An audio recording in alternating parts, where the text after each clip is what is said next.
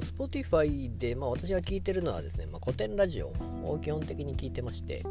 で、まあ、パソコンですね。パソコンで作業をするときに、まあ、単純作業をするときに、まあ、今までま音楽を聴いていたと思うんですけども、それがですね、まあ、ポッドキャストを聞こうかなと思って、それでまあ、古典ラジオを作業しながら、まあでも聞き流しみたいな感じにはなってしまうんですけども、まあ、ファーッとまあ流してるわけですけども、で最近ですねその右側にあの文字起こしが出るようになっていてえーとまあ、音声喋っている古典ラジオバーッと喋ってるのの文字起こしが右にバーッと出てきていて、まあ、音楽だったらその、えー、歌詞ですよね。歌の歌詞が出たりは、まあ、ポッドキャスト、えーと、と Spotify はありますけれども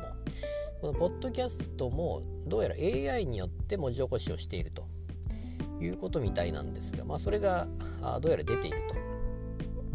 でまあその全部が全部ではないわけですけど例えばまあ私のこのポッドキャストっていうのはまだ対応していないわけですが、まあ、今後全部対応するのかどうかもわからないんですけども、まあ、有名なそういう古典ラジオみたいなのっていうのがもう対応していると。多分別に有料とかそういうわけではないんでしょうけども、まあ、ただこれ何のためにやってんのかなと思いましてその文字起こしをするってその文字を見なきゃいけない 見なきゃいけないというか見なくてもいいのがいいわけですよね音声は。音声っていうのは画面を見る必要がないから、えー、まあ、そこが特徴なわけですよね。見なくてもいいからその分、うんまあ、何かできる作業できるわけで、まあ、車を運転しててもそうですしそういう単純作業しながらでも何かを聞きながらできるわけで。ながら聞きができるわけでそれがいいとこにもかかわらず文字起こしをするということなんですけどまあどその文字起こしサービスっていうのもどうやらあるみたいでえっ、ー、とリスンでしたっけ？リステン。リステンだったかな？っていうのもどうやらあるみたいで、えー、まあ、ちょっと調べてみるとそういうまあ、自分の、えー、ポッドキャストにそのリステンを入れることによって文字起こしできますみたいなサービスがあって、まあ、ちょっとやってみようかなと思ったんですけども、えー、っとこれによるま弊害というか、まあ、何が変わるのかっていうのをちょっと考えているような、えー、まあ、ツイートだったりそれによる関連したブログであったりっていうのがちょっと出てきまして、まあ、これ検索すると確か出てくるんですけどもでそれを見るとですねまず何のために文字起こしをするかっていうとまず検索に引っかかると。今のところおそらくですね音声っていうのは検索音声検索っていうのはおそらくないと思うんですけどもそれを AI によって文字起こしすることによってそれで、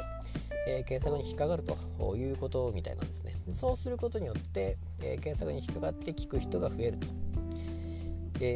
ー、というまあ多分そこが狙いだと思うんですね。なので、まあ、そういう例えばまあ文字起こししたのをパーッと軽く読んで、まあ、やっぱりよ聞くよりも目で追ってパーッとやあの、まあ、速読みたいな感じのが一番早いわけですよね。えー、っと、まあ、ホリエモンさんも確か言ってたと思いますけどとにかく一番早く情報収集できるのは、まあ、本であると。本というか文章、えー、文字。文字を自分で追うのが一番早いと。速読するのが一番早い。なのでその音声聞くとか、ま、動画を見るとかっていうのはもう情報量が遅すぎてダメだと。とにかく早く情報を知るにはもう文字であるってことを言ってましたけども、えー、まあ、なので文字起こししたのをバーッと見てどういう内容なのかなっていうのを見てそれによって今後聞くかどうかっていうとこに広がっていくのではないかっていうとこの提案、まあ、そこに需要があるのではないかっていうのは多分リステン。リステっていうのがちょっと名前がわかんない。リッスンかな、まあ、そのサービス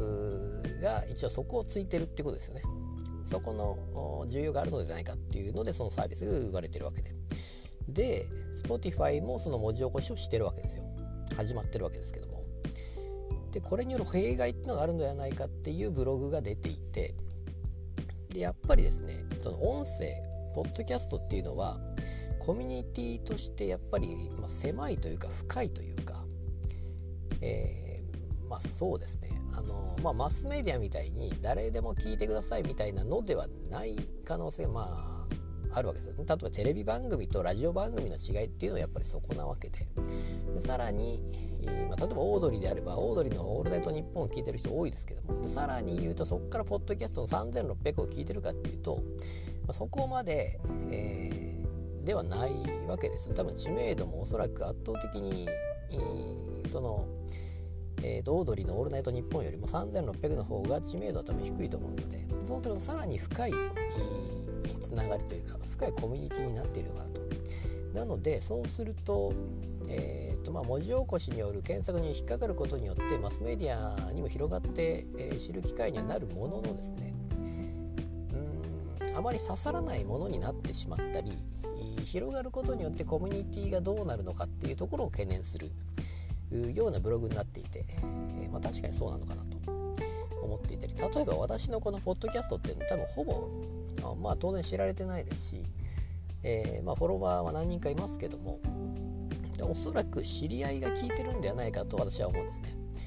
全く知らない人のポッドキャストなんか多分聞かないと思うんですよ。ポッドキャストというか話なんか知らない人の話なんか多分聞かないような気がするので、まあ、そうなってくるとおそらくこのポッドキャストを聞いてる人っていうのはおそらく私のことを知ってる人ではないかと私は思うんですけども。そうなってくるとですね別に検索に引っかかるとかあ知らない人に知ってもらうっていうことでは多分ないんですよね。おそらくは。で何千人何万人の人に聞いてほしいっていうわけで別に喋ってるわけではないですから、